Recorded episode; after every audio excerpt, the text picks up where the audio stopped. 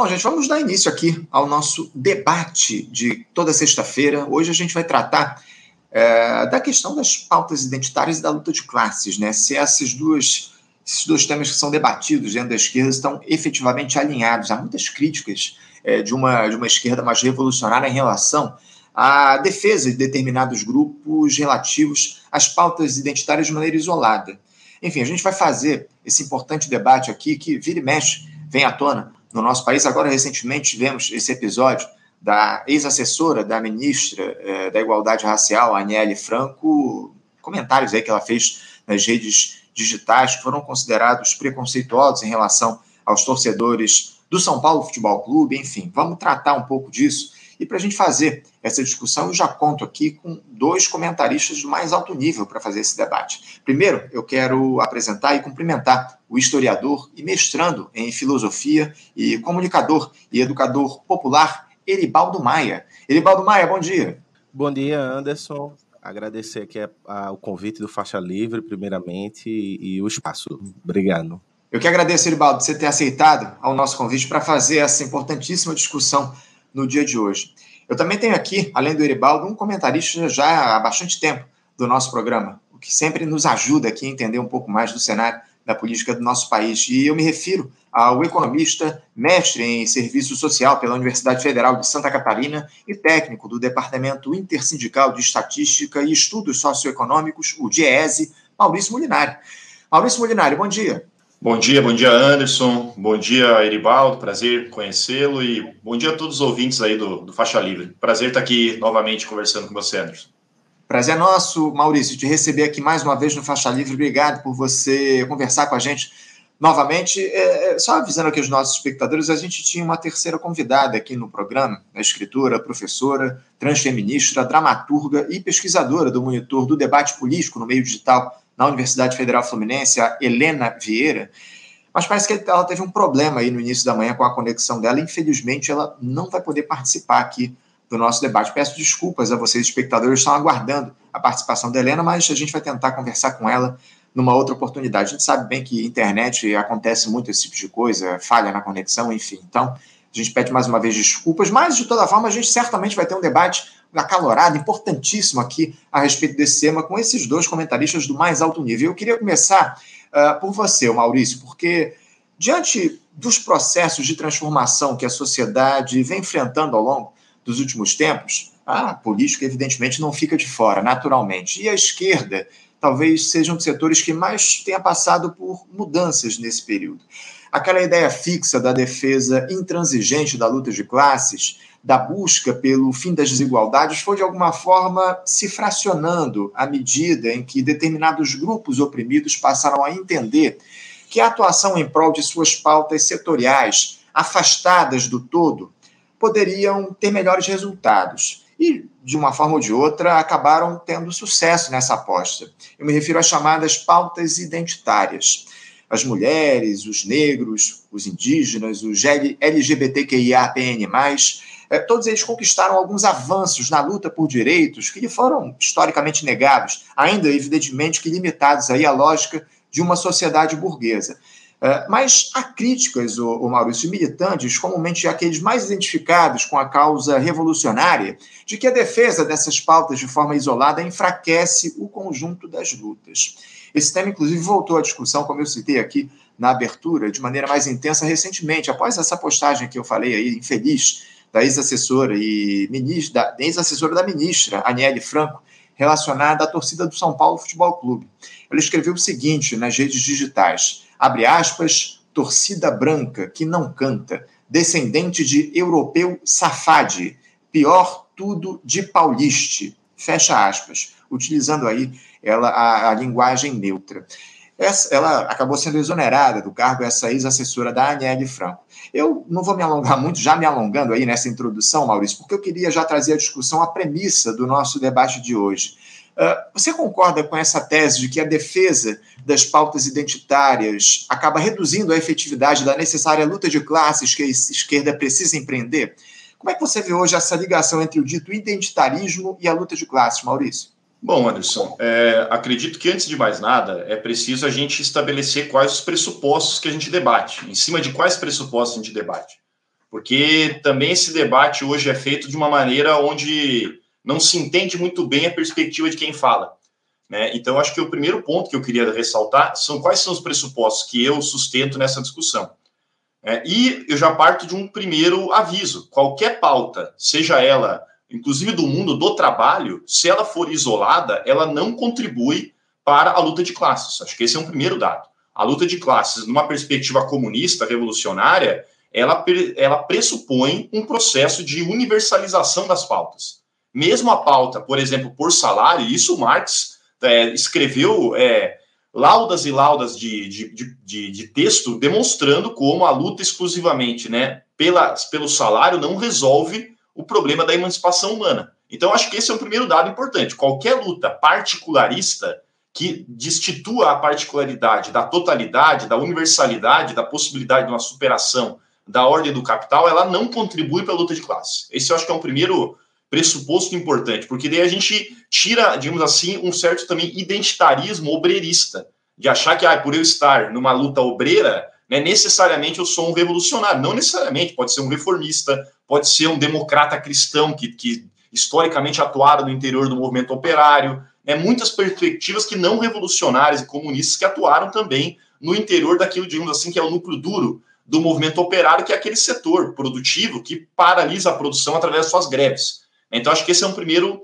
dado importante. E o segundo dado que eu considero fundamental é entender que o processo humano né, de produção da realidade social ele é um processo que produz é, necessariamente a si mesmo né, e ao outro, a, a totalidade da sociedade no processo de produção. E esse ato de produção, historicamente, sempre foi social. Ele então ele parte de uma linguagem comum. Nós temos uma linguagem comum, né, que nós compartilhamos entre todos nós aqui, que permite a nossa comunicação, nós compartilhamos de uma ideologia comum.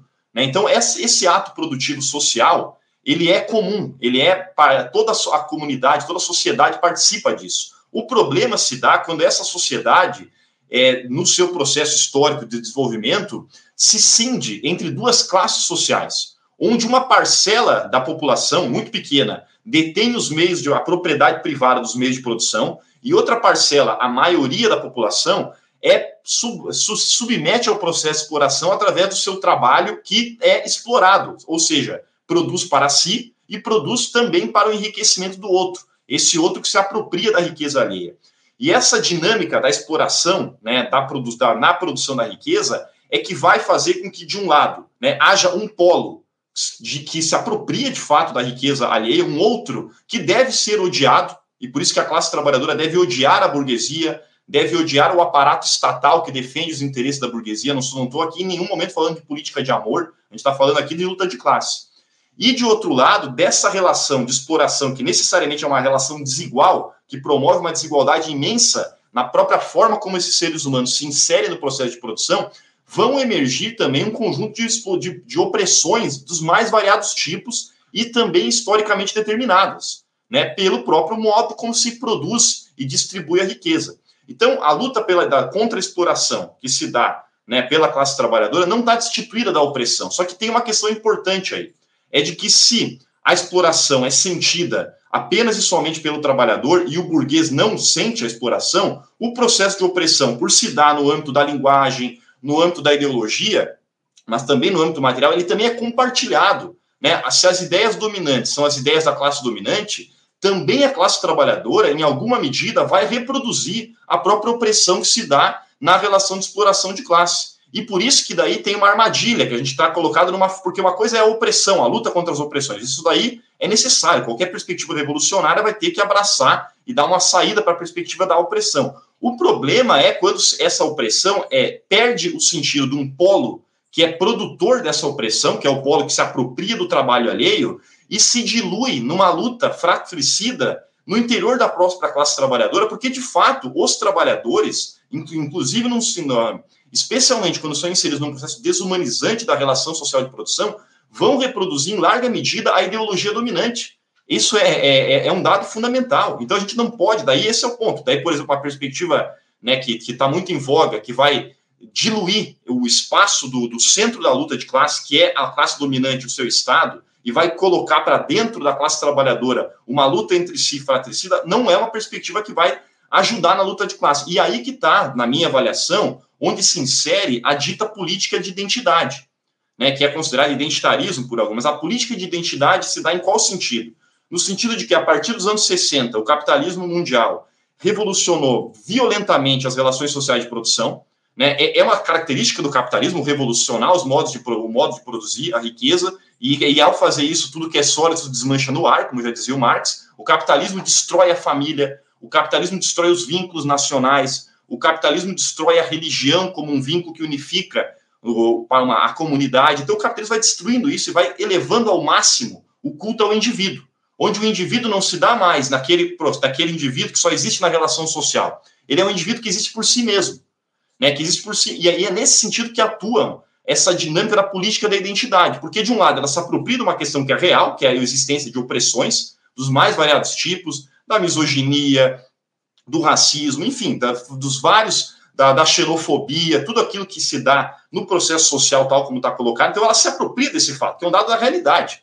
Né? Existe, de fato, um conjunto de opressões, mas ela dá uma faceta que vai é, subsumir essa luta contra as opressões a uma lógica da representatividade no interior do Estado burguês, que é apenas e somente uma política que vai afirmar a identidade, vai trabalhar uma identidade que é se dá em si mesma, né, não é uma identidade né, que, que só aparece no, no processo de autoconsciência de si no processo social. Então, essa é a política da identidade, e que vai ganhar terreno enorme a partir dos anos 60, 70, mas com grande força a partir do, da, do, do século XXI, né, com fundações de, de, privadas financiando pesquisas e etc, etc, que vai dar essa tônica gigante nessa dita comunidade globalizada mundial, que é uma comunidade de indivíduos. Né? Vai atacar todas as formas pretéritas, porque o capitalismo faz isso, mas vai afirmar esse indivíduo uno, indivisível, puro, essencialista, né, que só existe reconhecido pelo Estado e, no caso, pela comunidade global. Por isso que os órgãos representativos mundiais, ONU, sistema, abraçam essa perspectiva com uma maneira imensa. De outro lado, Anderson, eu considero que não há apenas esse identitarismo progressista.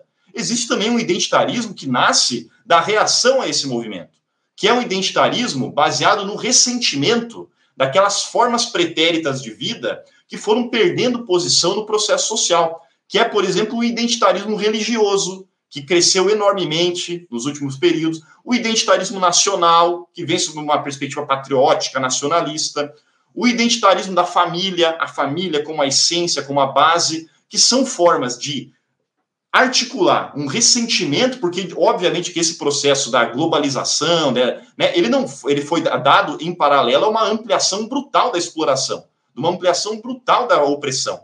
Né? E, obviamente, que parcelas da classe trabalhadora destituídas de uma perspectiva universalizante comunista vão abraçar, especialmente a partir da crise de 2008, que é quando esse processo entra em crise mais drasticamente, abraçam também uma perspectiva de defesa da identidade, mas de uma identidade idealizada e pretérita, que é essa coisa do Deus, pátria e família. Não por acaso é o que comanda né, o bolsonarismo no Brasil. E o, o Bolsonaro e, e, os, e as forças bolsonaristas, não por não não destituídas de um sentido de, de novidade, acrescentam a Deus, pátria e família o tema da liberdade, porque é uma Deus. É, então, a liberdade comanda ambos os lados. Então, há, no, no âmbito da perspectiva burguesa, minha, minha, acredito eu, duas políticas que afirmam a identidade contra uma perspectiva social de compreensão do processo histórico. Que é, de um lado, essa perspectiva progressista da identidade, cristalizada, reconhecida apenas pelo Estado, né, que afirma a ideia do black money, Pink Money, Beyoncé, Obama nos representa, todas essas figuras da representação da burguesia.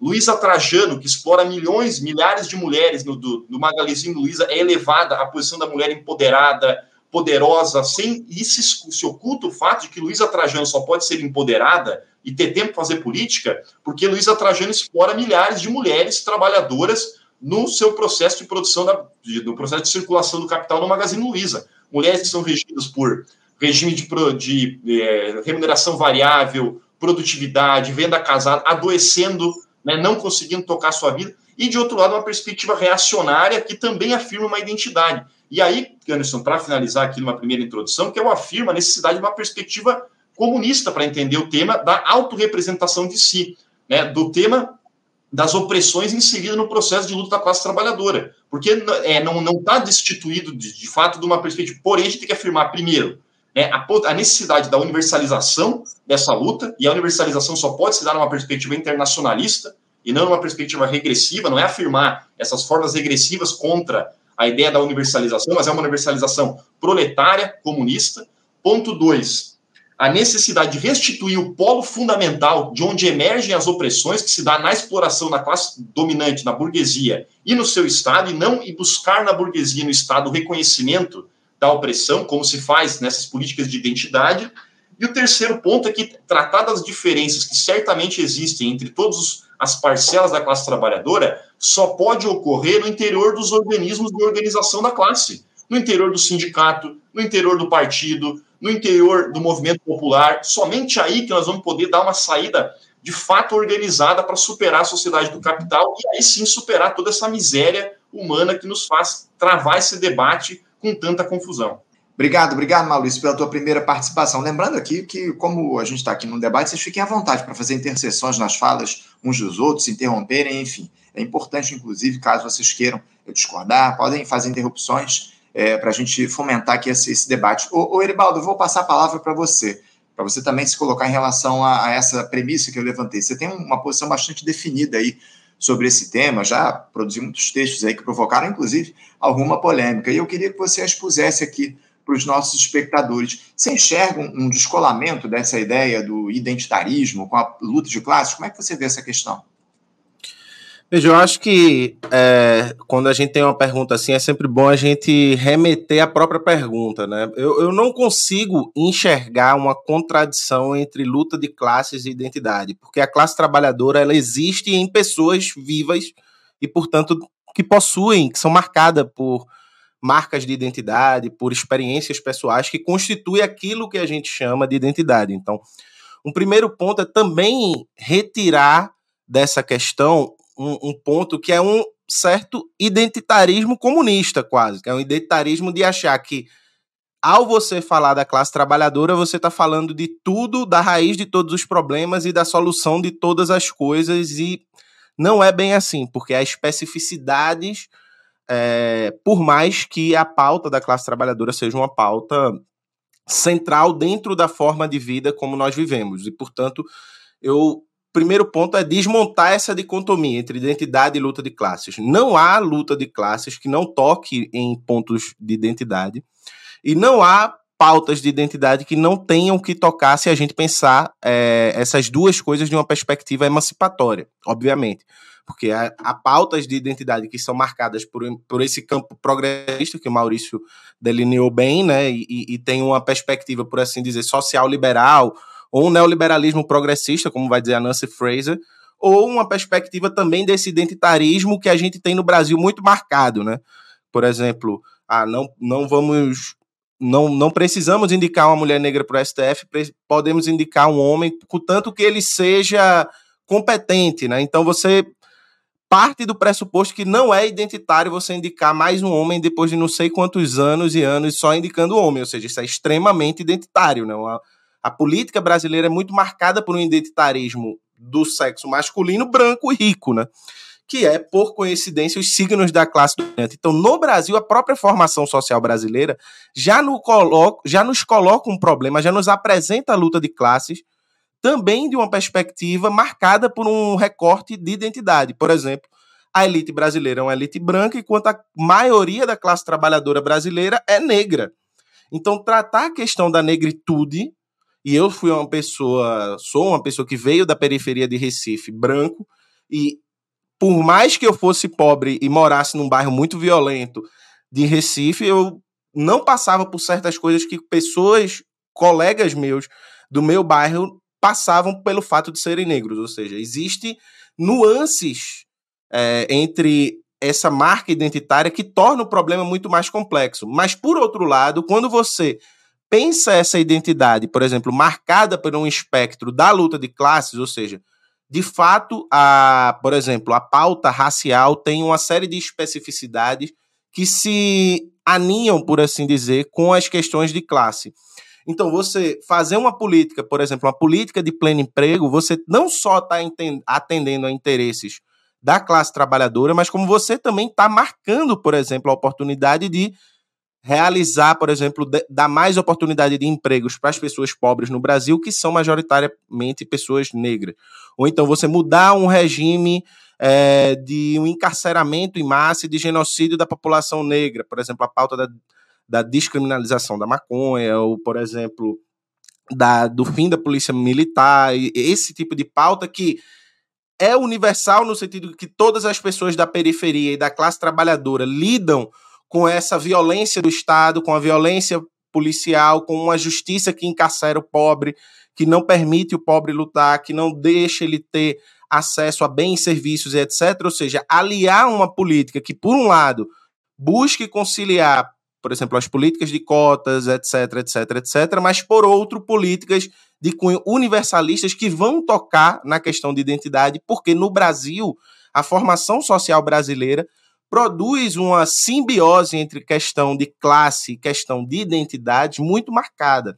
Então, por exemplo, você tem a maioria das chefes de família no Brasil são mulheres, mães, solos, é, que chefiam sozinho a, sozinhas as casas, ou seja, isso tem um marcador de gênero, um marcador racial, você tem também a, a questão do encarceramento em massa, que tem um marcador racial e tem um marcador de classe.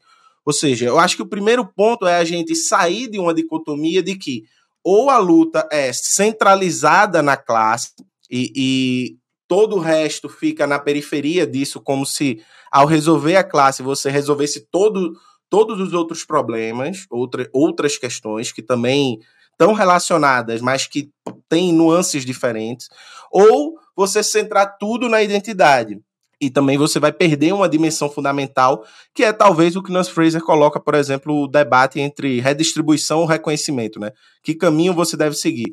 A, a resposta é, você deve seguir os dois caminhos, né? E a esquerda, ao longo da sua história, né, mesmo do, dos movimentos comunistas, etc., sempre, de certa forma, dentro dos, dos limites do debate da época e, e todo esse tipo de coisa, tentou fazer algo desse tipo. Por exemplo, na Revolução Russa, você tem um papel de destacado das mulheres, né? Então você tinha Kolontai, todo um debate sobre a família, sobre o lugar da mulher na família e e todo esse tipo de coisa, políticas, por exemplo, construção de creches públicas, etc., que são muito importantes. Então, eu acho que um primeiro ponto para a gente começar o debate é sair dessa falsa dicotomia e também entender que se por um lado isso que a gente acusa mais de identitarismo, né, essa coisa muito marcada por um recorte liberal, né, de pensar uma representatividade vazia, etc, etc, faz parte de um movimento da política que a gente, ao meu ver, reage mal também.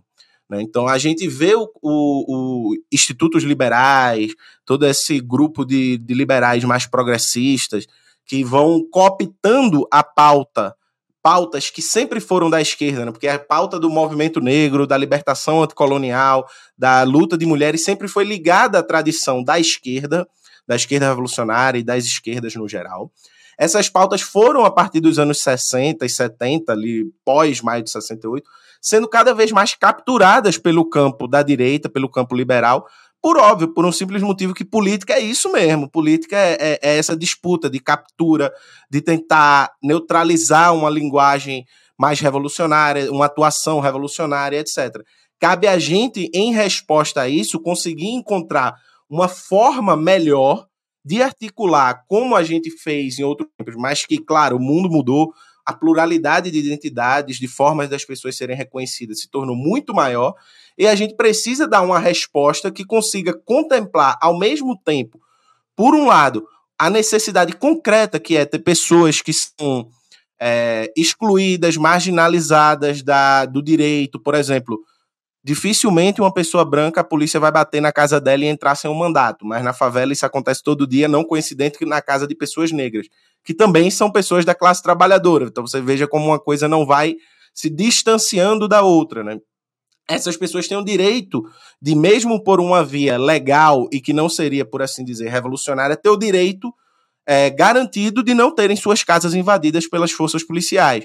E isso não significa antagonizar com a luta de classes, mas complexificar a questão. A gente precisa encontrar uma linguagem que consiga dar conta de, ao mesmo tempo, falar de classe e identidade com a mesma desenvoltura. E, ao meu ver, esse ponto passa por debater questões centrais da vivência dessas identidades no nosso mundo.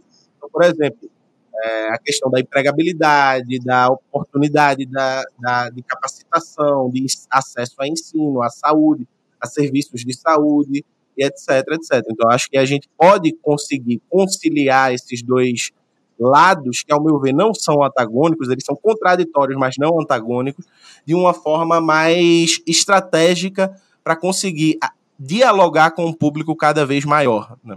Obrigado, obrigado, Eribaldo, pela tua primeira intervenção aqui no nosso debate. Eu queria, temos muitos comentários aqui no nosso chat, daqui a pouquinho eu vou trazer algumas participações dos nossos espectadores, mas eu queria aproveitar essa, essa tua, uma parte dessa tua última fala, em que você traz essa questão da captura pelos neoliberais das pautas ditas identitárias. E já passando a palavra para você, Maurício, fica à vontade também para se colocar em relação ao que o Eribaldo disse. Mas eu queria trazer essa questão. É, é claro que a, a, direita aí se apoderou dessa, dessa disputa, como o Eribaldo falou, isso faz parte da disputa política, né? esse apoderamento de determinadas pautas. Agora, é, por que, que é, parte da esquerda, o, o Maurício, acabou, de certa forma, aderindo a essa digamos, armadilha que foi construída pelos neoliberais de, da defesa dessas pautas identitárias, deixando de lado é, as questões de fundo, que é justamente a questão da luta de classes. Por que você acha que está havendo uma, uma falta de leitura dessa, desse nosso campo a partir dessa captura que foi feita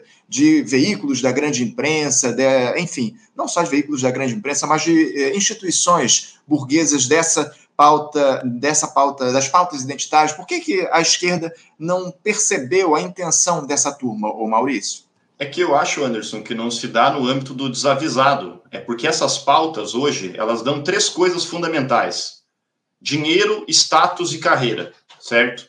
É, defender essas pautas hoje no debate público, e não só hoje, né? Há bastante tempo, tem fornecido muito dinheiro, inclusive as fundações internacionais né, vinculadas ao sistema ONU, ao sistema internacional de dominação do capital, desde os anos 60 e 70, então inserindo muito recurso nisso. Ao inserir recurso, né, vão promovendo um sistema de status em torno dessa pauta, porque ela dá um status, né, ela dá um ar de, de, de, de, de um ar socialmente aceito, até por ser uma linha de menor resistência do próprio capital. O capital é plástico, né? O capitalismo ele tem como característica a sua plasticidade ele consegue, em alguma medida, incorporar parcela das reivindicações. Historicamente, ele fez assim, inclusive no século XX, por exemplo, com o reformismo. Ele incorporou parcelas das reivindicações da classe trabalhadora e mantendo dentro da forma jurídica, né, que é a sua forma de reconhecimento no interior do Estado. E a fazer isso, ele, em primeiro lugar, né, incorporou parcela dessa reivindicação e, em segundo lugar, obviamente, não deixou de reprimir aqueles setores que permaneceram revolucionários atuando na perspectiva universalista e, por fim, da carreira, porque o Estado burguês passou a incorporar isso como sua, uma pauta fundamental justamente na sua crise de dominação, porque é uma forma de incorporar novos setores né, que vão reivindicando, especialmente das camadas médias, inclusive porque é fundamental ao sistema de dominação incorporar setores das camadas médias, porque as camadas médias sempre são funcionais à ordem, né, porque elas são mais facilmente incorporadas. E hoje, no interior do Estado burguês, é, se construiu carreiras né, para fazer isso. A gente vê isso nos ministérios que foram criados e, inclusive, sem mexer na estrutura fundamental. Então, acho que esse é o primeiro ponto. Por que, que a esquerda, parcela da esquerda, se deixou influenciar por essas pautas? Porque, na minha avaliação, historicamente, dos anos 60 e 70, ela dá dinheiro, status e carreira. Né? E, é isso que sempre o capital vai fazer para cooptar parcelas dos setores que reivindicam. Não quero dizer com isso que as lutas que deram impulso a essas pautas não são lutas verdadeiras e, for, e fortemente reais. Como, por exemplo, a luta dos negros nos Estados Unidos, nos anos 60, que se dava não em torno de uma identidade do negro, se dava em torno do direito à não violação, que é isso que o Eribaldo colocou quando ele fala que nós somos totalmente a favor de que a polícia militar não invada a casa do, de um pobre trabalhador brasileiro negro, que nós somos totalmente favoráveis ao fim né, da própria Polícia Militar como instituição, instituição forjada no interior da repressão contra a classe trabalhadora brasileira. Então, no caso específico da luta dos negros nos Estados Unidos, ela surge né, pelo direito à não violação, que inclusive no, no, caso dos Panteras Negras, do Partido dos Panteras Negras, se esquece às vezes que existia o nome Partido dos Panteras Negras, né, era um partido, né, que se colocava naquele momento histórico, inclusive o direito à autorresistência armada. Né? E foi isso que os Estados Unidos e o governo, né, naquele momento estadunidense, o Estado estadunidense entendeu da necessidade de fazer esse movimento clássico. Em primeiro lugar, reprimir fortemente, porque foi reprimido esse processo de várias maneiras, né, mas foi reprimido. E, em segundo lugar, incorporar no interior da lógica representativa do Estado burguês. Tanto é que, a partir dali, começa a se produzir a ideia do black money, né, que estava na, na, na, verbalizado pelos presidentes da época, a necessidade de criar um capitalismo que incorporasse essas parcelas. Por quê? Porque esse é o processo clássico da dominação burguesa e da plasticidade do capital. Por isso que quando eu coloco que a gente tem que afirmar uma universalidade, não se dá no âmbito da, da óbvio que a identidade faz parte, mas aí a gente tem que recuperar qual identidade que a gente está tratando. Né? A identidade que se dá per si, né, baseada nos signos do indivíduo, ou a identidade que se dá no indivíduo na sua relação de externalização. Porque, por exemplo, quando Marx e Engels falavam de identidade, em nenhum momento se colocava nessa identidade do ponto de vista da, do, do, do, indivíduo em si mesmo. Se dava no ponto de vista da identidade de interesses de classe, porque é a identidade de interesses, algo que se dá por para fora, que projeta o movimento, porque a identidade cristalizada, né, paralisada, ela não necessariamente projeta o movimento da articulação entre os iguais. Né, mas a identidade dos interesses, por exemplo, o interesse é não ter a sua casa violada, o interesse dos negros não serem violentados na, em qualquer momento que possam tomar a batida policial. Essa pauta dos interesses concretos que emergem são fundamentais. Eu considero que há uma diferença. Por mais que se imbriquem em alguma medida, há uma diferença entre afirmar a necessidade né, do, da, do, do, fim da polícia militar, a necessidade do direito à não violação né, do trabalhador negro brasileiro, que ele é violado diariamente, coisa que um branco não é, isso eu sei, a gente sabe na pele, que é a verdade, né? Mas isso não pode também entrar no âmbito de uma luta pela representação, que daí eu discordo do, do Eribaldo, que é importante a discussão do STF. Para mim, qualquer sujeito, seja homem, branco, competente, incompetente, vai estar num órgão do Estado burguês brasileiro que vai estar legislando em alguma medida, às vezes um pouquinho mais progressivamente, mas, por exemplo, na questão do direito de greve, o STF tem decisão fortíssima que impede qualquer posição avançada da classe trabalhadora. Naquilo que é essencial, o STF, né, hoje o STF é muito isso. As posições do STF, STF hoje são progressistas no âmbito cultural, do reconhecimento, mas no âmbito da produção da riqueza, da organização da classe trabalhadora, extremamente reacionárias, conservadoras, né, o tacão de ferro do Estado. E eu acredito que qualquer um que entrar no STF, tal como está colocado hoje, vai cumprir essa função. Então não é, não se trata do reconhecimento. Eu acho que essa discussão né? Óbvio que a esquerda vai se posicionar, mas posicionar a favor ou contra a indicação de alguém, de uma mulher, indicação de um homem, um competente ou um incompetente, não quer dizer, advogados do MST, por exemplo, como Dias Toffoli, foram indicados para o STF, e o cara, quando assume uma posição reacionária, ou o Zanin, né, que é advogado do presidente Lula, assim que emerge, se torna, toma decisões ultraconservadoras. Então, acho que, nesse sentido, Anderson, eu acredito que, em primeiro lugar, né, uma pauta que dá prestígio, que dá dinheiro que dá carreira, né? mas que eu não desprezo, em nenhum momento desprezo, a, a, a necessidade de discutir o processo das opressões que são objetivas também, não são subjetivo, num subjetivismo abstrato, elas são objetivas e a partir do momento que a gente define objetivamente como elas se processam, a gente pode projetar interesses comuns para fazer a luta de classe avançar e daí incorporar as várias dinâmicas. Óbvio que o direito à não violação da população negra brasileira não é um direito que está é, é, restrito ao ambiente do processo de produção. Ele se dá fora do processo de produção. Mas ele é fundamental, porque se não tiver, se não afirmar esse direito à não violação, óbvio que um trabalhador negro não vai querer se organizar. Ainda mais quando a gente vê a dinâmica das milícias aí do Rio de Janeiro, por exemplo, antes que essa barbárie que aconteceu há dois dias atrás, né? E que continua acontecendo, porque daí os assassinos foram assassinados hoje para manter o sistema intacto, né? Da, do, do, dos médicos assassinados lá na, na Barra da Tijuca. Então a gente está inserido numa dinâmica bárbara que a gente então incorporar essa funda é fundamental que se incorpore, mas a gente tem que inserir no interior da dinâmica geral. E eu não digo geral por, por afirmar uma identidade comunista, mas geral por afirmar aquilo que é o essencial da classe, porque a classe não é uma coisa estanque, a classe se dá no processo de produção da riqueza, a classe está inserida no nosso computador aqui, que foi produzido, no nosso, no meu óculos aqui foi produzido, na internet que a gente está fazendo aqui, em toda a, a, a totalidade social está colocada a classe trabalhadora, né, que produz a riqueza e não pode se apropriar dela, porque tem um polo que se apropria dela e submete essa classe a várias opressões que se dão no interior do processo de trabalho e também fora do processo de trabalho, porque não há um ser humano que no trabalho é uma coisa e fora dele é outra. O ser humano é integral. Então, a, a burguesia, enquanto classe dominante, atua na integralidade da vida. Então, a integralidade da vida tem que ser incorporada, mas tem que haver um sentido de luta universal, senão a gente vai ficar sempre nessa, nessas pequenas conquistas que, na, na prática, não conseguem avançar no substancial, que é a relação de exploração e a, que é a base da relação de opressão.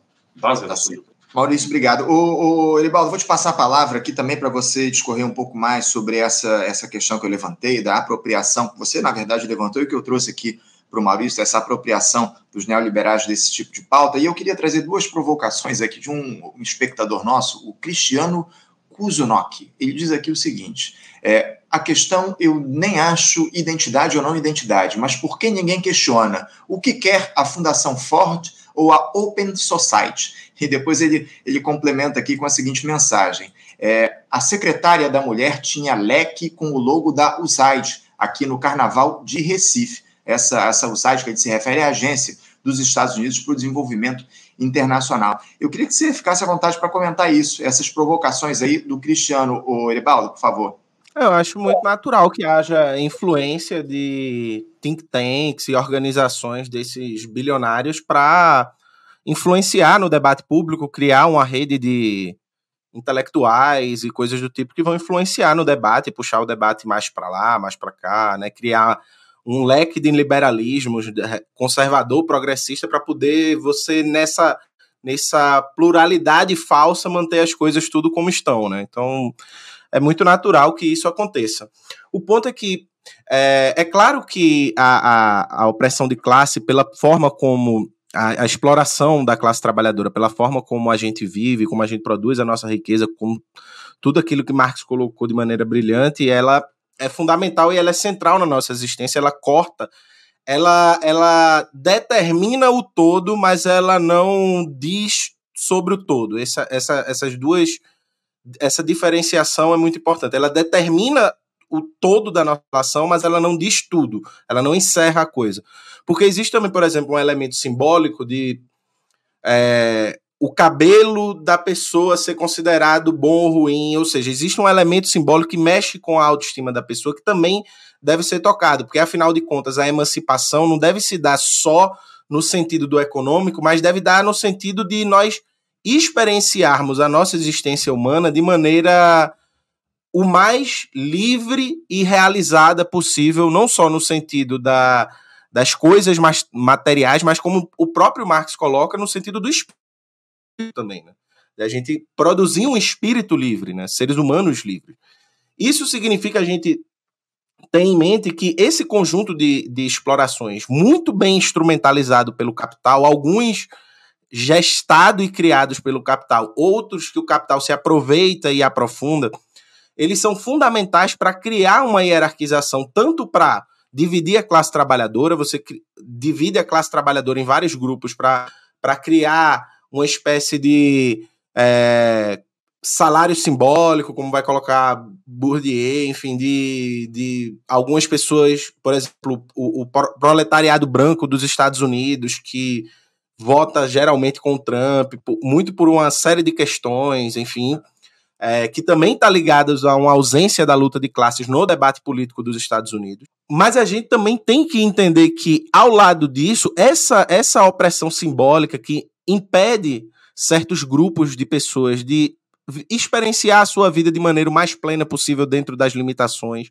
é, e assim por diante, é, faz com que essas pessoas tenham o direito sim de reivindicar é, pautas ligadas à forma como elas experienciam a sua vida.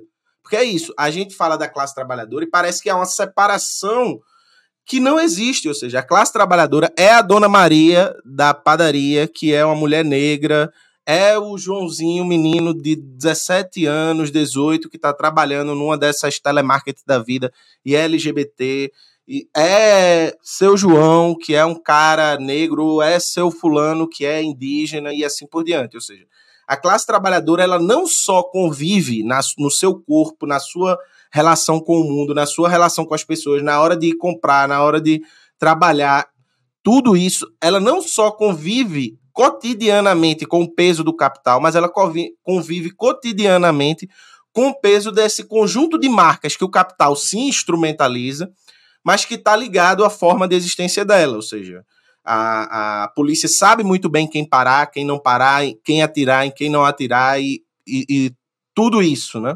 Enfim, cabe às esquerdas e, e eu, é natural o processo do, do, dessas think tanks e desses grupos neoliberais de cooptarem, só que, ao meu ver, o grande ponto é que a esquerda abandonou a pauta econômica. A esquerda abandonou essa capacidade que ela tinha de transformar essas, essas lutas particulares que sempre existiram, seja de uma maneira como, como Maurício lembrou antes, né?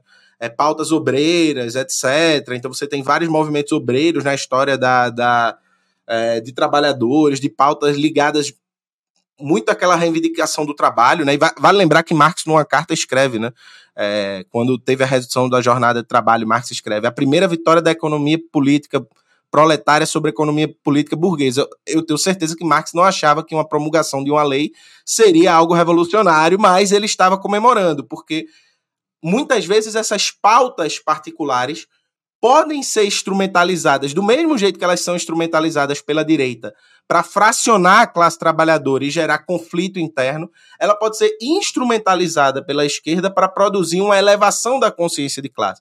Ou seja, a gente, por o exemplo da redução da jornada de trabalho, a gente reduziu a jornada de trabalho, mas isso mostra a nossa força coletiva, isso mostra que a gente tem outros horizontes a conquistar. Isso é importante porque você vai ter mais tempo, mais qualidade de vida, mas isso não é suficiente. A gente pode avançar. Então, como a gente pode conseguir, e aí cabe chamar também à esquerda essa responsabilidade, de um, ela abandonou há muito tempo aquele debate que é o debate da redistribuição econômica, o debate econômico puramente, que é o debate, por assim dizer, onde você consegue produzir mais capacidade de universalização.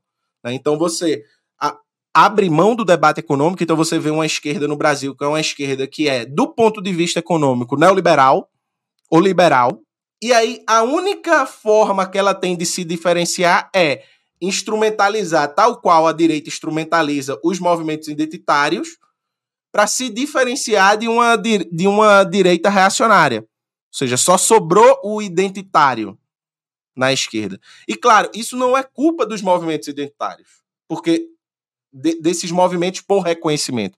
Eu prefiro chamar por reconhecimento do que movimento identitário, porque o termo está muito mal marcado, por assim dizer. Né? Então não é culpa desses movimentos por reconhecimento. É claro, eles vão ter os seus direcionamentos.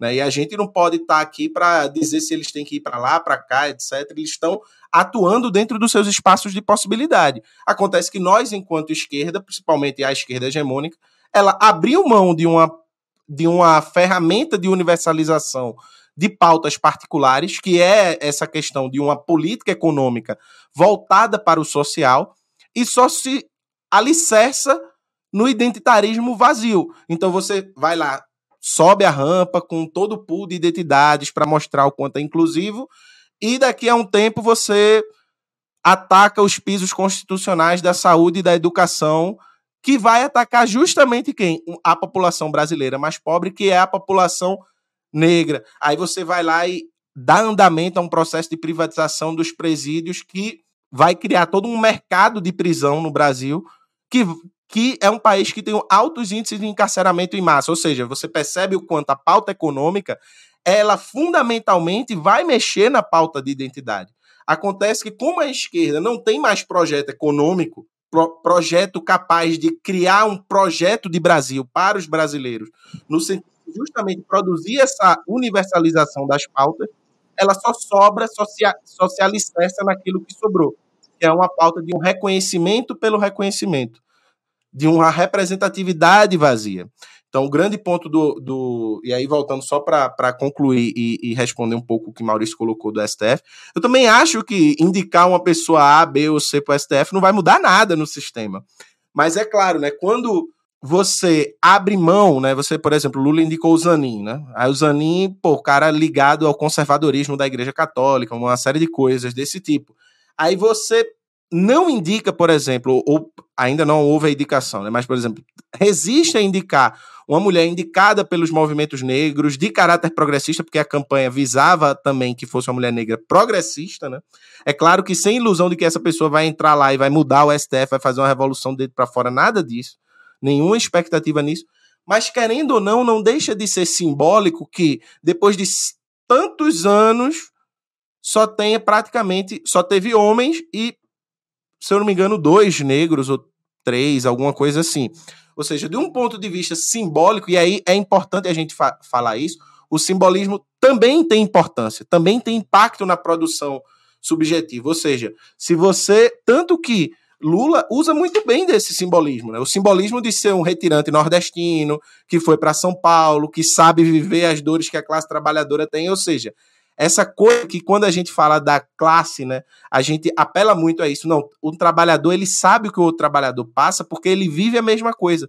Isso também acontece na identidade, ou seja, a gente precisa trabalhar esse simbolismo, não só o simbolismo de classe. E aí, por exemplo, você poderia muito bem dizer assim: vou indicar fulana de tal porque além de uma mulher negra, ela é trabalhadora, veio de baixo, não sei o que, se esforçou. Ou seja, você consegue contemplar os dois movimentos ao mesmo tempo. Claro, sem ilusão, porque a gente está fazendo aqui, né, um, um, governo dentro das instituições, ele tem as, as suas limitações, óbvio.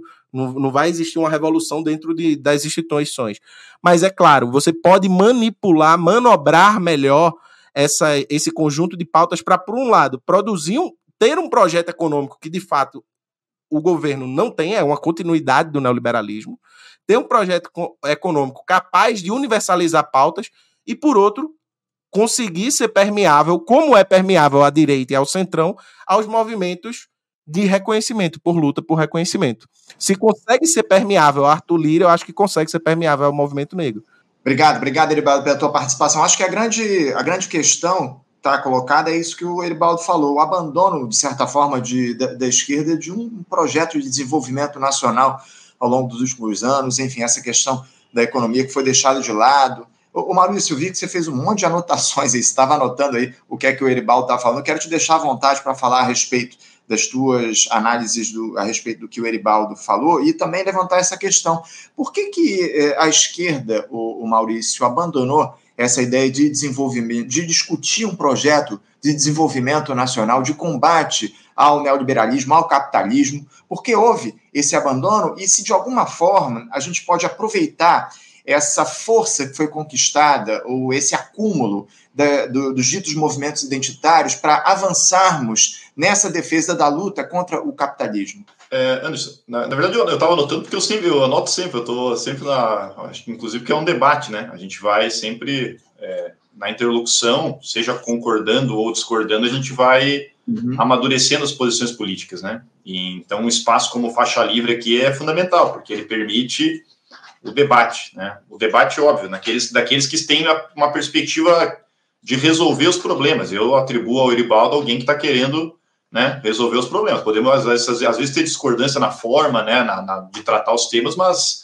se fosse com a burguesia, eu, eu não discutiria. Eu estaria organizando os trabalhadores para ganhar força para discutir, para discutir na medição de força com a burguesia. Porque quem senta na mesa com o burguês e acha que vai convencer o burguês de alguma coisa, está mais do que iludido né? Porque com o burguês e com o Estado burguês, a gente só resolve na medição de força, na classe organizada, né? Impondo a sua força ao Estado e à burguesia. E é nesse sentido que a minha perspectiva se coloca. Ela, ela se coloca sempre no sentido de unificar as forças do proletariado. O proletariado é a maioria social no Brasil e no mundo. Né? Qual é o, o, principal pilar da dominação burguesa? É que a, a, dominação burguesa fragmenta o proletariado. Então, qualquer ideia que aponte no sentido de amplificar a fragmentação, ela não, nos, não contribui naquilo que é a nossa tarefa fundamental, que é auxiliar no processo de organização e unificação do proletariado. Eu não estou com isso negando as particularidades, eu só estou querendo colocar as particularidades no terreno concreto do interesse e não no, no, no, no terreno da, da, de uma subjetividade individual. Esse é o ponto importante que eu, que eu afirmo. Então, quando eu digo né, de que a luta contra a polícia militar e a luta pela defesa não violação da população negra, porque a população negra brasileira ela é violada desde a escravidão, mas na sociedade burguesa moderna as forças de Estado são é, essencialmente violadoras da, dos direitos básicos, né? Que é o direito a os direitos básicos burgueses, inclusive, que as constituições burguesas afirmaram, que é o direito a não ter, a não tomar uma batida, né? Voltando para casa à noite, né? A não tomar uma invasão por motivo nenhum, né? Nenhum tipo de, de nenhuma, nenhum regulamento jurídico como uma, como é que chama agora? Fugiu a palavra, né? É, quando é autorizado, né? A, enfim, mas sem nenhuma autorização judicial para fazer isso. Então, acho que esse é um ponto importante. E daí, Anderson, sobre a tua pergunta em relação a por que, que a esquerda né, perdeu uma ideia de um projeto nacional, eu daria um passo atrás, Anderson. Eu acho que o projeto nacional não há mais como ser colocado e levado à frente num país como o brasileiro. A gente está ainda. E aí eu trago também o caso do. O, pegando o exemplo do próprio que o próprio Eribaldo trouxe sobre a questão dos, dos, dos operários estadunidenses. Por que, que os operários estadunidenses, que historicamente eram uma base de sustentação do Partido Democrata, né, daquele do cinturão né, do, do aço lá do, do, do noroeste, do noro, nordeste estadunidense, passaram a aderir ao trumpismo? Ou por que, que os proletários, os operários europeus, que historicamente eram base dos partidos social-democratas e dos partidos comunistas, passaram a adotar uma, uma, uma, posição a favor do conservadorismo xenófoba? E aí a gente tem que entender o que aconteceu nessa dissolução dos projetos nacionais, dado pelo quê? Pela expansão do capital em escala global, de maneira a, a, a romper todas as barreiras a partir da queda do muro da, da União Soviética, né?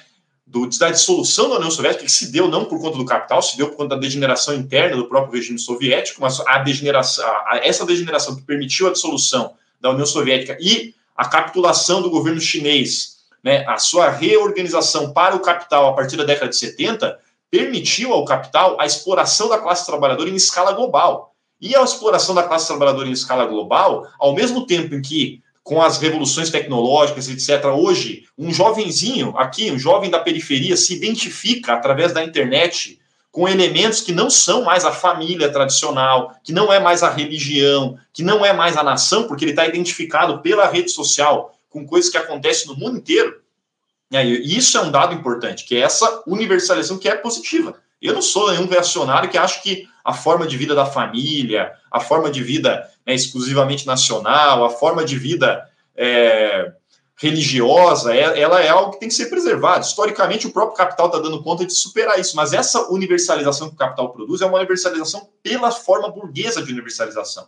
E isso faz com que os trabalhadores no mundo inteiro estejam submetidos à concorrência com essas novas frações da classe trabalhadora, que não é qualquer coisa. São bilhões de chineses, indianos, vietnamitas que deixaram formas de vida similares ao campesinato, não ao campesinato, mas formas de vida rural, e foram para os grandes centros urbanos. A China, você vai ver que é a China, são centros urbanos que nos últimos 30 anos surgiram, do nada. Pequenas aldeias que tinham alguns milhares de habitantes, do nada, são grandes cidades com milhões de habitantes proletários. Então, essa concorrência em escala internacional acabou com a base de sustentação, Anderson, daquela aristocracia operária estadunidense, francesa, alemã, que se associou com o chauvinismo nacional. Então, os projetos nacionais foram de associação entre o proletariado, parcela, da, e aí eu concordo com o Iribaldo, aquela parcela branca, né, das, da aristocracia operária que se beneficiou dessa aliança com o Estado burguês nos seus projetos nacionais na, na, desde o do, do final da Segunda Guerra Mundial, e que isso entrou numa crise profunda. Então, a crise do projeto nacional, por conta da ampla concorrência que ocorre em escala internacional, faz com que aquela aristocracia operária que se associou à social-democracia, se associou ao trabalhismo, se associou a algumas perspectivas comunistas, né, stalinistas, que se que enveredaram pela lógica de Estado, estão em absoluta crise. E nessa crise, o que entrou no lugar? Esse culto ao indivíduo livre, universal, que é um indivíduo abstrato, porque ele não existe, ele só existe determinado nas relações sociais de produção, que são relações sociais de produção que, ao mesmo tempo que afirmam uma possibilidade de uma individualidade rica, e rica no sentido da emancipação humana, no sentido de eu poder expressar a sexualidade, a, os, os, aspectos que compõem a vida da maneira mais livre possível. Então, há um potencial colocado de uma individualidade rica, ao mesmo tempo que a, a individualidade real e existente é pobre, miserável e sofrida, e completamente decadente. Então, essa aristocracia operária que perdeu nessa dinâmica internacional, ela abraçou o reacionarismo como uma forma daquele símbolo. Então, toda a luta. Daí eu discordo com o Eribaldo que qualquer luta simbólica ela, não sei se eu discordo, mas assim, não estou dizendo que qualquer luta simbólica não necessariamente é progressiva. A luta simbólica desses operários, da velha aristocracia operária, em defesa da família, em defesa do, do American Way of Life, em defesa dos seus valores tradicionais, é uma luta simbólica. Ou a defesa da, de setores do, do, do, velho proletariado brasileiro, que também passou por esse processo, como, por exemplo, os metalúrgicos, etc., que também foram decaindo nas suas condições de vida, também há um simbolismo né, que está colocado nessa luta da extrema-direita, que vai se apropriando simbolicamente né, desses elementos. E o capital ele tem maneiras de absorver. Primeiro, ele absorve as pautas que não vão na essência da sociedade de classes. Ele coloca para dentro, e aí, por exemplo, ah, o cabelo crespo, bom, a propaganda, da, a publicidade hoje é só assistir. Né? O cabelo crespo hoje é quase que mainstream. Está aceito. Beleza, uma luta de reconhecimento, ótimo. Mas o capital absorve, inclusive ele vai fazer um nicho de mercado específico para essas reivindicações que vão no âmbito da individualidade. Por quê? Porque a minha individualidade na sociedade do capital só vai ser resolvida como um comprador de mercadorias. E se eu afirmo uma nova individualidade, o capital vai afirmar novas mercadorias para essa individualidade. Então, essa dinâmica é ótimo, legal, é, a gente aceita, mas ela é a linha de menor resistência do capital. Mas a, dinâmica da identidade, que vai nos interesses da classe, e daí eu concordo, o interesse de não privatizar presídio, o interesse de acabar com o encarceramento em massa, o interesse de acabar com a polícia militar no Brasil, que é um, um aparelho de repressão contra a população trabalhadora preta no dia a dia e branca se fizer greve, tá? Porque daí a greve dos metroviários de São Paulo, a gente sabe como é que funciona a justiça e como é que funciona o aparato repressivo do Estado. Então, no sentido objetivo dos interesses reais da classe trabalhadora, que a gente daí tem várias particularidades, acho que é fundamental a gente travar essa luta. Mas o capital tem maneiras de incorporar, de um lado, a linha de menor resistência, quando há uma afirmação de novas identidades, e de outro lado, Anderson, o capital também tem algo fundamental, porque o capital não pense que ele é bonitinho, modernoso, não pense que o capital é apenas a aliança entre Wall Street e o Vale do Silício, né? Hollywood e, o, e a turminha do sapatênis, né? Que inclusive está no PSOL, né? A turminha do sapatênis é, é PSOL, é, que é, é, é, isso que é o. Essa é a aliança do capitalismo progressista. Mas o capital, se precisar, se, a, se as imposições da luta de classes exigirem, o capital abraça também a sua outra face, que é a face da apoteose da espada, desse do reacionalismo puro e simples, que vem e desce o porrete. Porque é isso que o capital pode fazer. O capital é plástico também nesse sentido. Ele é no, no sentido de abraçar as pautas moderninhas das novidades e produzir mercadorias para elas, e também no sentido de regredir e abraçar essas pautas reacionárias para poder vir com o tacão de ferro em cima do, do, da cabeça do, da, do, proletariado e de qualquer outra expressão que aponte para uma liberdade substantiva, né? Que eu tô, sou totalmente a favor. Um comunista, um revolucionário, tem que ser a favor de uma liberdade substantiva, na materialidade e também naquilo que é essa dimensão subjetiva. Só que essa subjetividade só vai ser plena e rica de fato quando houver uma completa igualdade nas condições objetivas, senão ela sempre vai ser fragmentada e, em algum sentido, miserável parcial e miserável, no sentido objetivo mesmo, porque ela não se realiza, ela se torna um sofrimento. E não é à toa que o adoecimento psicológico numa sociedade que te promete o mundo, te promete uma emancipação plena, mas te oferece um salário de miséria, que não permite, inclusive, que você acesse esse mundo das mercadorias tão belo como ela promete, está gerando um adoecimento brutal de amplas frações da classe trabalhadora, especialmente da juventude que começa a não ver sentido. E por isso que a juventude também está virando comunista, viu, Anderson? Já de largada, porque ela já vê de cara que esse sistema não tem nada para oferecer. Então, organizar a classe trabalhadora e trazer a juventude para uma perspectiva comunista e revolucionária, eu considero fundamental para aí a gente sim trazer as lutas contra as opressões, as particularidades da classe trabalhadora no interior de uma luta universal que possa superar o capital e superar os seus projetos nacionais, porque daí, eu só acredito que a gente vai poder fazer isso em escala internacional, porque a perspectiva nacional Hoje, ela só está se apresentando como alguma, com alguma possibilidade num sentido reacionário. É só a gente ver pelo mundo como que está se dando essa perspectiva da reivindicação.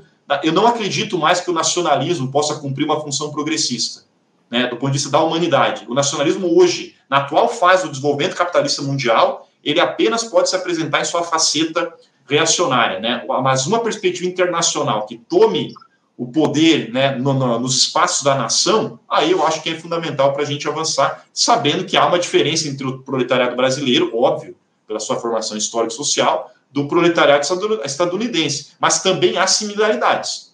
Assim como existem diferenças, existem similaridades e universalidades. Porque também afirmar apenas diferença, eu acho que cinde uma perspectiva que tem que ser universal na essência. Uhum, é isso. Obrigado, Maurício, pela tua intervenção. Ô, ô Eribaldo, a gente está chegando aqui ao final do nosso debate. O nosso tempo avançou muito, voou o tempo, mas ainda temos tempo para uma última participação, uma última exposição tua. Eu queria te passar a palavra para que você também comentasse isso que eu trouxe para o Maurício, o fato de a esquerda, de alguma forma, ter é, abandonado a luta de fato contra o capitalismo. Isso se dá a partir de uma ideia de, de, de, falta de capacidade de luta, nesse sentido, de lutar, de se impor em relação a essas pautas que estão ligadas ao grande capital. E também eu queria que você falasse a respeito de uma provocação que um espectador nosso faz aqui, ó. O Luan Cardoso, ele te pede para explicar o seguinte: ó, explica aqui, Eribaldo, aquele seu texto falando que a questão da classe não é central. Eu, eu, realmente não, não tive acesso a esse texto, mas eu queria deixar aqui a palavra para que você se expusesse em relação a isso, por favor. É, eu também não tive acesso a esse texto, não, porque eu não lembro ter escrito um texto que eu falava que a questão de classe não era central, não. O que eu falei foi, eu fiz dois textos, é, que foi parte de um debate, que eu falo que não tem como separar, né? Para a gente fazer uma política de esquerda emancipatória, não dá para separar a questão de classe da questão de, da, de identidade, especialmente no Brasil por um, pelo motivo de que a classe trabalhadora brasileira é marcada por diversas identidades que perpassam opressões. Então era só isso, era só o fato de que a gente precisa tirar a classe trabalhadora desse lugar de abstração, né? De, como se fosse um, a classe trabalhadora tipo ideal, né? Como, se, como diz meu amigo Jones, um exército de Rodrigo Hilbert. Né? Então, a classe trabalhadora não é um exército de Rodrigo Hilbert, ela é cheia de uma pluralidade incrível de gente, né? Mas só para a gente desenvolver um pouco mais, né? Eu acho que a gente tem condições de fazer as duas coisas. Eu acho que esse é o ponto. Eu acho que é é, porque passa por uma questão que é: dá para fazer. É, é, você primeiro precisa resolver uma questão de classe para depois começar a resolver uma, uma questão de reconhecimento. E dentro, porque você sabe que dentro do Estado burguês o reconhecimento vai ser sempre limitado, em última instância. E é verdade. Acontece que se a gente for esperar ter uma revolução para fazer algumas medidas que ao menos aliviem a, a, a, a situação da vida das pessoas, e isso tem que ser feito, né? Por exemplo, tem um texto muito bom de Judith Butler sobre o, o casamento homoafetivo nos Estados Unidos. E ela diz assim: ó, é uma pauta importante, por quê? Porque se todo mundo tem direito a casar e, e um grupo específico não tem direito, esse grupo também tem que ter direito, porque se todo mundo partilha de um direito, as pessoas tem que partilhar desse direito, porque, pelo menos em tese, a pretensão do direito, mesmo burguês, é alguma universalidade, em tese, né? Claro. Só que ela diz: só que ficar nisso é muito pouco. A gente precisa mais. A gente precisa avançar mais. Agora, esse, e esse é o ponto. A esquerda se perdeu nesse lugar. A esquerda parece que não consegue conciliar lutas imediatas dentro de um projeto de longo prazo, dentro de um projeto, dentro de uma estratégia emancipatória. Parece que não consegue entender que é possível fazer as duas coisas. Por exemplo, na Revolução Russa, a, quando as mulheres vão às ruas porque seus maridos, filhos estão na guerra, morrendo, e a fome, tudo, toda aquela tragédia que, que a gente, que muitos sabem quais, quais foram, né? A situação gravíssima que se passava a Rússia em 17, a pauta das mulheres era paz, pão e terra, e depois vai ser o todo poder aos soviéticos, que era onde os trabalhadores se uniam. Mas veja, paz, pão e terra não é nenhuma pauta revolucionária em si. É uma pauta imediata. Acontece que dentro da possibilidade. Ela foi construída dentro da imediaticidade de uma forma a se universalizar e a se dirigir de uma, de uma maneira revolucionária. Ou seja, se encaminhar de maneira revolucionária. Claro, né? A gente não isso aqui é só uma análise rápida do processo inteiro. É, seria muito mais longo a coisa. Mas o grande ponto é que, por exemplo, se quando a esquerda, e aí é a, a, a questão da desse projeto que eu falei, né, que a esquerda perdeu um pouco o projeto econômico, a questão da redistribuição foi colocada de lado, justamente por isso, né? Porque esse, esses grupos identitários, esses grupos que lutam por reconhecimento, eles sim, precisam lutar por reconhecimento, devem lutar por reconhecimento. Claro, existem pautas identitárias reacionárias, sei lá, a, luta, a supremacia, a Ku Klux Klan é uma, um grupo identitário, por exemplo. Claramente, é reacionário. Né? E existem pautas identitárias emancipatórias, por exemplo, o movimento negro, etc, etc que podem ser capturadas ou não pelo liberalismo. Acontece que o liberalismo está dando a esses grupos alguma alternativa, e a gente concorda que essa alternativa é a pior que tem. Que é a ilusão de que, dentro de uma economia de mercado, dentro de um projeto de representatividade, você pode diminuir e, e coibir as opressões, o preconceito, o racismo, a xenofobia, o, a homofobia, etc certo? Mas para esses grupos aparece como uma solução. Por outro lado, a esquerda, que se coloca como defensora desses grupos, faz uma mesma política econômica da direita, uma política econômica que, no fundo, na sua raiz, ataca a classe trabalhadora. Só para dar um exemplo, é, as comunidades terapêuticas, né, que é o que eu. a questão de saúde mental que eu estudo mais, principalmente sobre essa constituição da identidade, etc e tudo, mas as comunidades terapêuticas agora têm uma parte dentro de, de ministério, tem orçamento, tem um conjunto de coisas. Comunidades terapêuticas, muitos que são denunciadas por é, trabalho forçado, é, manipulação religiosa, lavagem cerebral, conversão de gênero, coisas absurdas, mas está dentro do ministério. Quem são as pessoas que vão para as comunidades terapêuticas? São as pessoas que estão nas periferias, que não têm acesso a um sistema público de saúde, que não têm acesso a políticas de saúde mental, etc, etc, etc. Ou seja, a esquerda tem aí a oportunidade de dizer para o povo negro trabalhador e para o povo pobre de, e povo trabalhador brasileiro que precisamos criar um sistema de saúde mental que atenda às necessidades da população de maneira humanizada.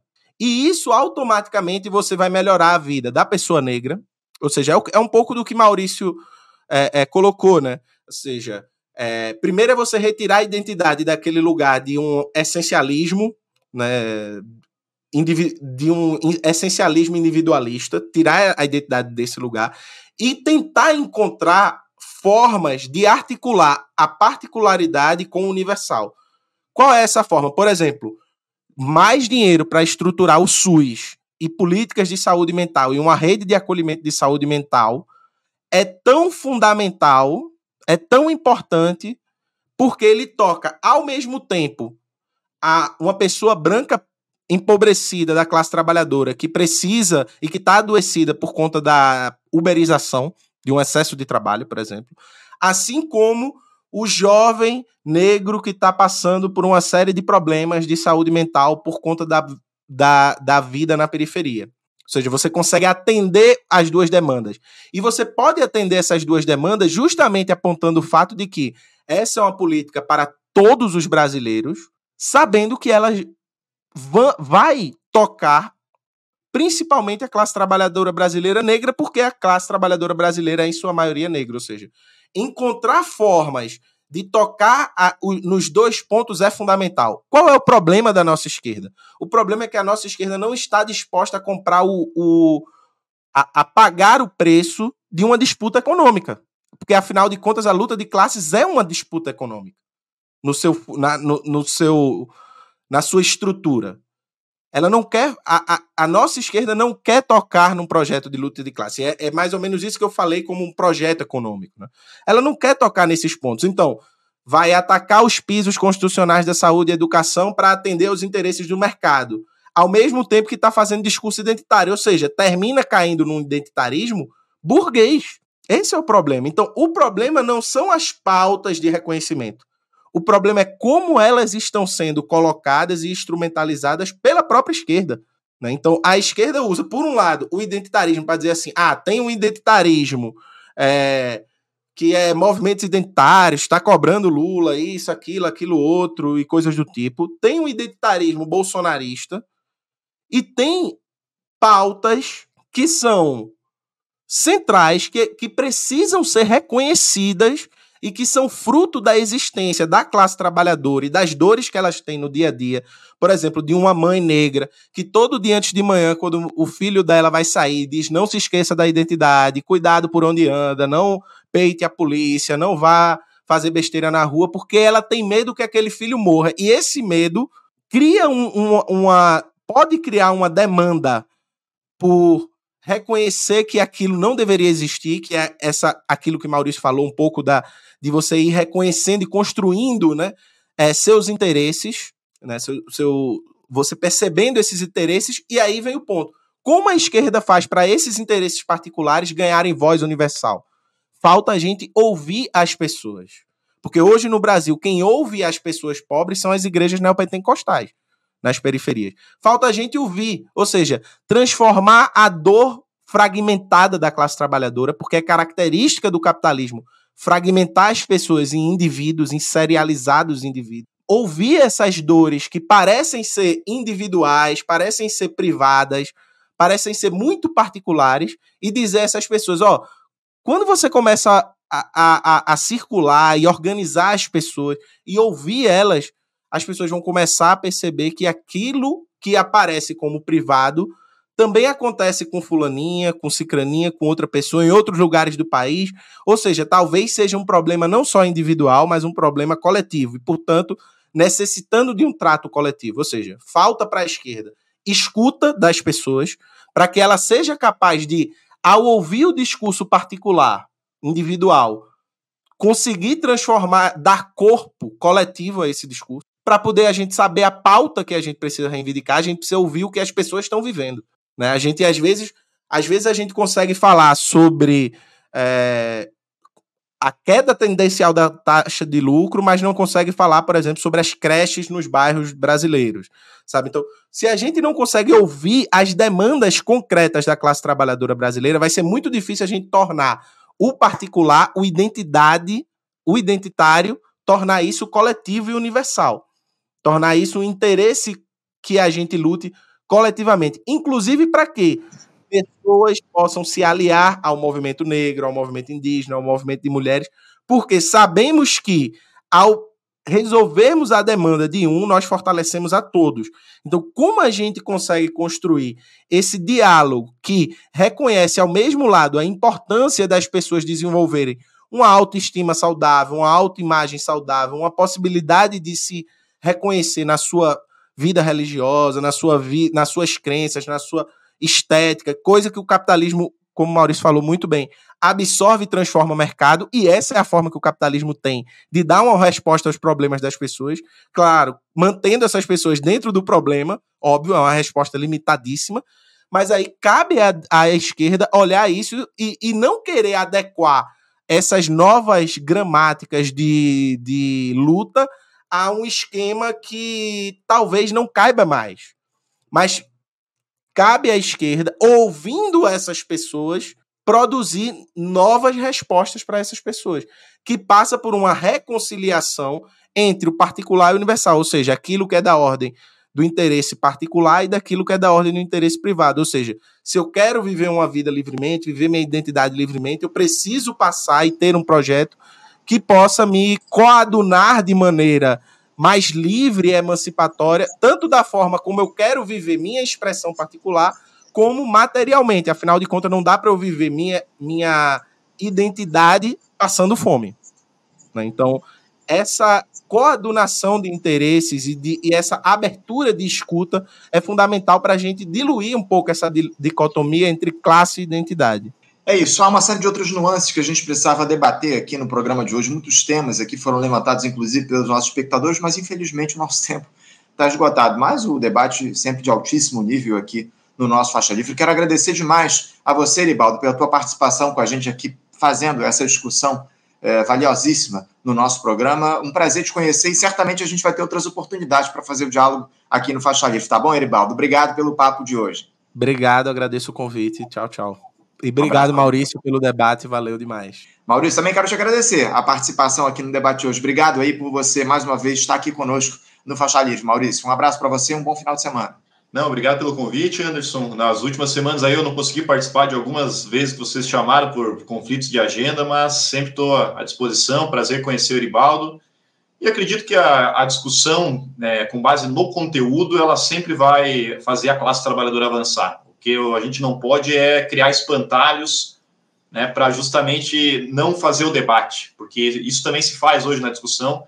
Então, acho que a discussão no conteúdo ela sempre vai ser uma. Um, é, a discussão e a teoria é um instrumento revolucionário. Sem teoria não se faz revolução. Então, acho que o avanço nessa. Né, em eliminar as confusões e as contradições para fazer avançar a classe trabalhadora como uma unidade e que possa impor a sua, a sua vitória contra a sociedade do capital e o Estado burguês é uma, é uma necessidade do nosso tempo, viu, Anderson e Ribaldo? Senão a gente não vai superar essa barbárie do cotidiano que aparece no assassinato dos quatro médicos aí, do irmão da, da, da Solidariedade aqui para a deputada Samia Bonfim, para o Glauber Braga, né? E aparece no cotidiano. E aliás, que pena, né? Que só vem à tona quando acontece na Barra da Tijuca, né? E porque acontece diariamente. A gente sabe que é diariamente que isso está acontecendo no Brasil e, e, é fruto dessa barbárie do capital né? e a forma como ele vai tentando dourar a pílula para não discutir o essencial. Então, um grande abraço e um abraço a todos os ouvintes aí que acompanharam.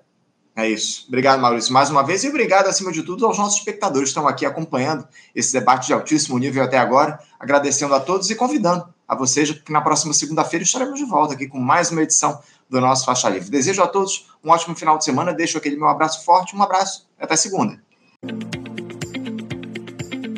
Você, ouvinte do Faixa Livre, pode ajudar a mantê-lo no ar. Faça sua contribuição diretamente na conta do Banco Itaú. Agência 6157.